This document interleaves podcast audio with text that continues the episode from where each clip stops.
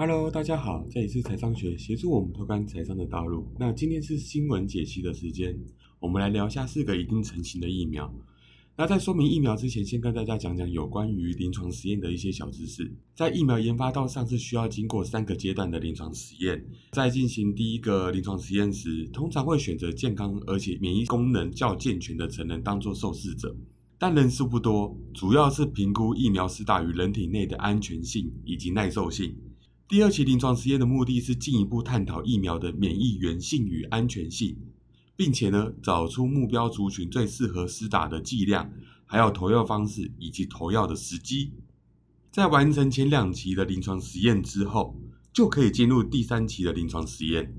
主要目的在确认疫苗的疗效与安全性，以令疫苗能够顺利上市。那么目前先说说市场上的疫苗，有俄罗斯独立研发并交由印度代工的斯普尼克 V。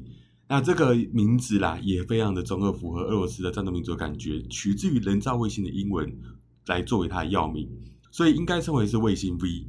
再是美国的辉瑞制药，它也是道琼指数的成分股之一，与德国的生技公司百泰共同研发疫苗。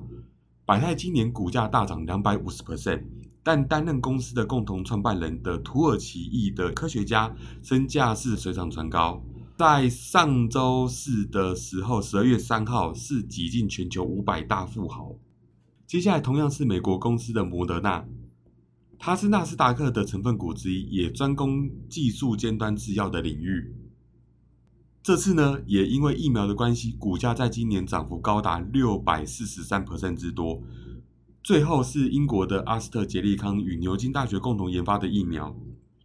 其实，阿斯特捷利康是由瑞典阿斯特拉公司，还有英国捷利康公司于一九九九年四月六号合并而成的大型的英瑞合资企业，同时也是英国目前市值最大的企业。讲完公司背景呢，我们就来说明四个疫苗的特性。首先，所有的疫苗疗程都是需要四打两剂。这边我会先跟大家讲一下两个值得注意的重点。这也是市场所看重的问题，分别是免疫的效果与保存方式。其实呢，疫苗是非常的脆弱的，所以如果不好保存，将会导致疫苗不容易运送到全世界各地，这样就无法拯救更多的患者，以至于公司股价在之前在跌的时候，也是因为这个原因。斯普林克 V 呢，它的疫苗效果有九十二 percent。保存方式为二到八度的一般冰箱常规温度，但是需要极为干燥的环境。保存方式相同的有阿斯特杰利康，疫苗效果为六十二 percent 到九十 percent。很多人都会问，为什么效果会落差这么大？这个啊，也是之前 WHO 的科学家批评的原因，也导致他们前阵子股价有明显的跌幅。主要原因在于英国与巴西实验初期的数据来看，这款疫苗采用两种的投药方式。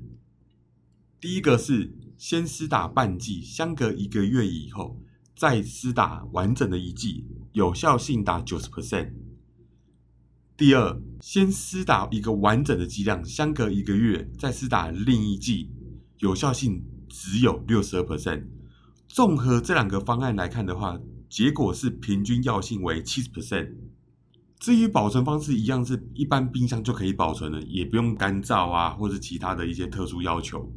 至于一样是保存与运送都极为困难的辉瑞，免疫效果有九十五 percent，保存方式为零下七十度的技术冷冻，所以运送到温带还有热带的国家是一个大挑战。最后是摩德纳，免疫效果是九十五 percent。保存方式为零下二十度保存六个月，虽然保存温度没有辉瑞这么夸张，但是也是在运送上要多下一些功夫，才能完成疫苗配送上的顺畅。如果大家都能够顺利的运送，最后每个国家都会选择价格较低的方案。辉瑞的疫苗为每剂十九点五美元，约合计台币五百五十六元。摩德纳呢，它每剂是二十五到三十七块美元之间。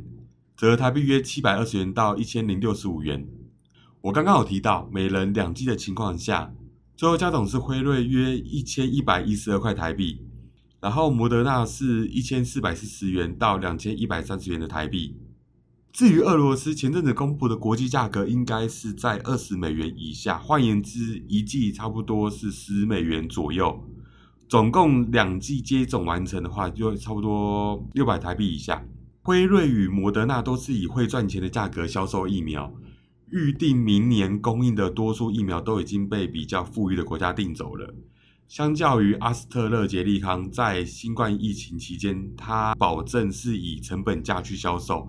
每剂的估价差不多在于四到五美元，也是市场上最低的。俄罗斯在十二月三号宣布，下周开始推动大规模的疫苗接种。第一批的接种对象是以教师还有医生为优先，这个是采取国民自愿的方式去接种这个疫苗。至于疫情也算严重的英国，在十二月三号，首相强生也记者会上宣布，批准美国辉瑞与德国合作开发的疫苗。也是第一个批准辉瑞用药的国家，因为他已经脱欧了，所以他也不用管欧洲的监管，还有一些数据分析，他可以自行决定。首先呢，为医疗人员以及八十岁以上的长者做施打。不过，根据民调显示，英国至少有五分之一的民众对于这款新的疫苗还是比较担心的，所以希望官员先带头施打。目前辉瑞因为供应链出问题。所以原本计划在年底供应约一亿剂的疫苗，现在砍半成五千万剂。由于单次的疗程需要两剂，代表仅能够让两千五百万人做实打。当天的辉瑞股价也下跌一点七个 percent。摩德纳在之后表示，研究结果显示其疫苗的免疫能力有长期存在的潜力，目前可维持三个月左右。消息宣布的当天也大涨十帕之多，预估今年在美国供应两千万剂，明年第一季的话，可能在全球供应一亿到一点二五亿剂，其中八千五百万到一亿剂会供应往美国。